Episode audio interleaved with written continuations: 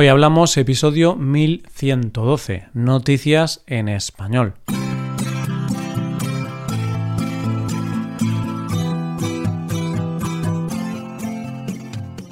Bienvenido a Hoy Hablamos, el podcast para aprender español cada día. Ya lo sabes, publicamos nuestro podcast de lunes a viernes. Si quieres ver la transcripción completa y una hoja de trabajo con ejercicios y con explicaciones, visita nuestra web hoyhablamos.com. Hazte suscriptor premium para acceder a todo ese contenido. Hola oyente, ¿cómo estás? Hoy es jueves, así que vamos a hablar de noticias. Comenzaremos con una campaña publicitaria muy necesaria. Seguiremos con la iniciativa de una marca de ropa que va a igualar las posibilidades en las entrevistas de trabajo y terminaremos con un experimento de confinamiento extremo. Hoy hablamos de noticias en español.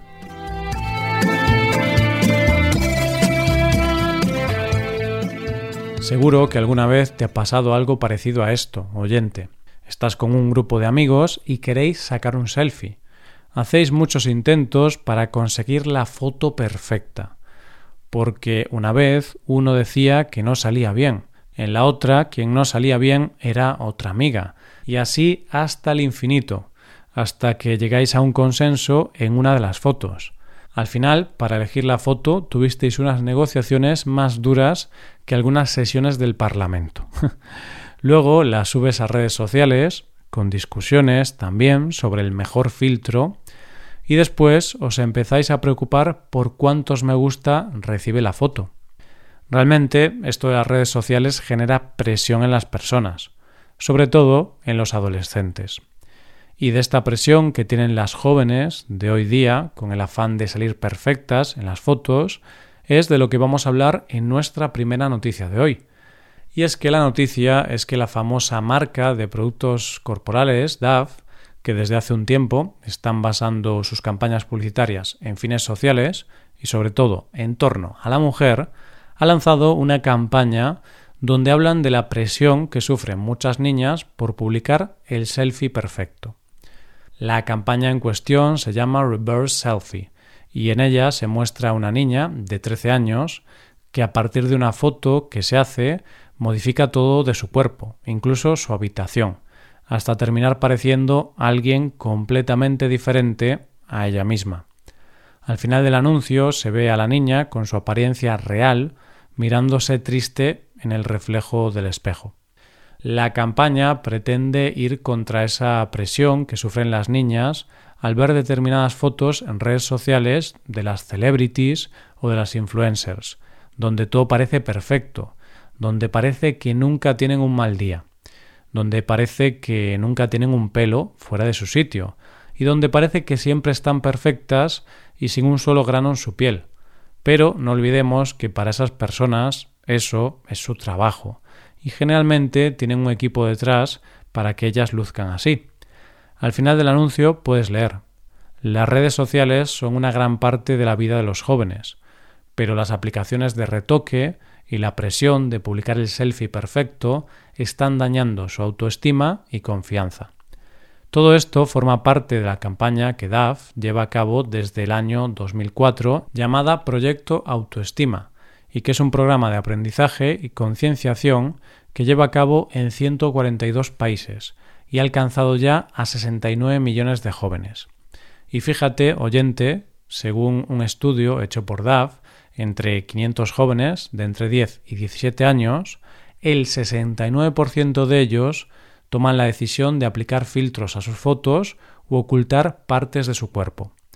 Y la verdad es que teniendo en cuenta estos datos, me parece que está bien una campaña de este tipo. Y sobre todo, educar a las niñas y a los jóvenes en general en que lo más valioso que tenemos en la vida es la autoestima y querernos a nosotros mismos tal y como somos porque al fin y al cabo intentar parecernos a lo que vemos en redes sociales es intentar parecernos a algo que no es real. Vamos con la segunda noticia. Una entrevista de trabajo siempre te pone nervioso, siempre.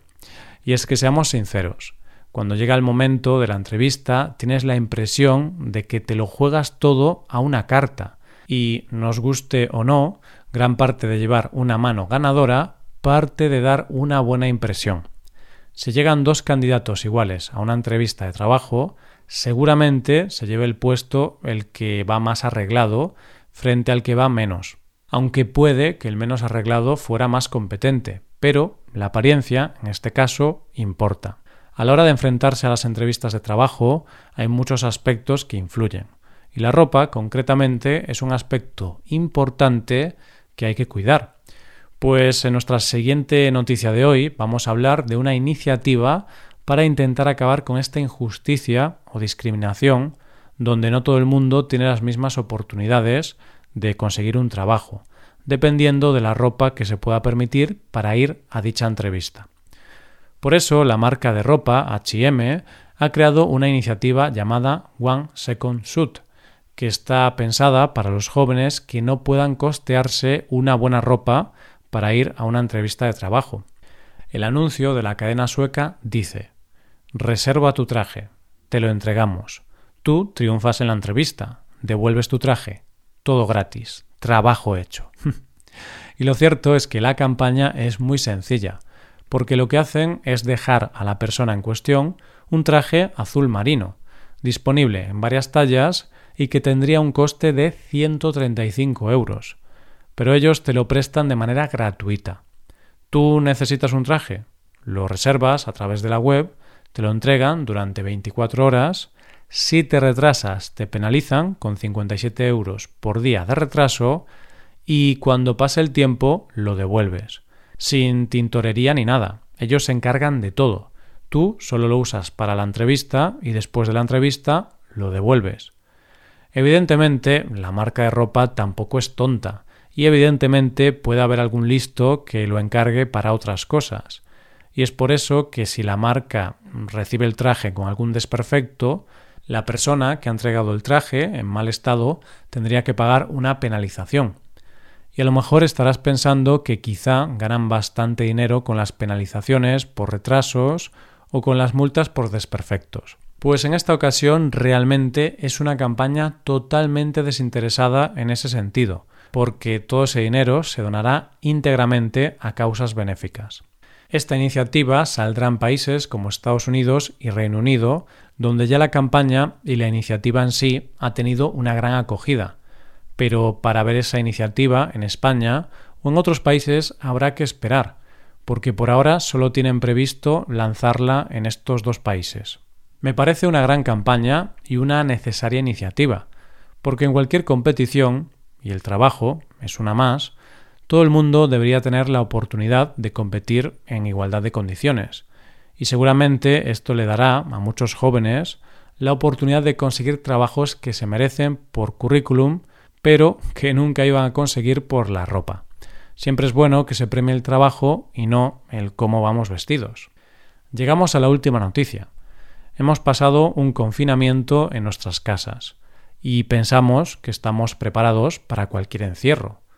Pero la pregunta que se esconde detrás de nuestra primera noticia de hoy es ¿Podríamos resistir encerrados en una cueva sin luz natural ni nada que nos conecte con el resto del mundo? La respuesta está en la expedición Deep Time Adaptation, donde 15 voluntarios con edades entre los 29 y los 50 años se lanzaron a la complicada aventura de permanecer 40 días encerrados en la cueva Longrive, en pleno Pirineo francés. Hay que decir que no los dejaron allí tirados a su suerte, sino que iban guiados y acompañados por el explorador Christian Clot, de 48 años. Y la verdad es que el experimento no es ninguna tontería porque permanecieron 40 días sin luz natural, en una temperatura de 10 grados y mucha humedad, sin ningún tipo de conexión con el exterior, el agua era de un pozo a unos 45 metros bajo tierra y la electricidad la generaban ellos mismos mediante bicicletas. Esto era un experimento, por lo que dentro de la cueva tuvieron que realizar varios experimentos, y desde el exterior se monitorizó todo lo que les ocurría, desde su sueño, su temperatura corporal o sus relaciones. Para ello, antes de entrar, tuvieron que ingerir una cápsula que contenía un sensor que permitía monitorizar todos los datos que se referían a su biología. ¿Qué se pretendía con este experimento? Pues saber cómo los cuerpos y las mentes de los seres humanos se adaptan o se sincronizan a un entorno cuando cambian las nociones de espacio, tiempo y relaciones sociales. Es decir, que es un experimento que abarca muchas áreas tales como la sociología, psicología, psiquiatría o la cognición. Los datos obtenidos en este experimento todavía están en análisis, pero todos los participantes superaron los 40 días sin ningún tipo de problema y en buen estado de salud, y todos y cada uno de ellos han contado con atención psicológica especializada por las posibles consecuencias de estar 40 días encerrados en una cueva. Pero, ¿sabes lo que más me ha llamado la atención? Que todos ellos, al salir, pensaban que habían estado menos tiempo, tenían la noción de que habían pasado 30 o 31 días. Es decir, como dijo Claude, eso quiere decir que ha habido una diferencia del 25% entre lo vivido por nosotros y por vosotros. Curioso, ¿verdad? Y yo ahora te pregunto, ¿cómo recuerdas el confinamiento en casa? ¿Lo recuerdas más largo de lo que fue o más corto?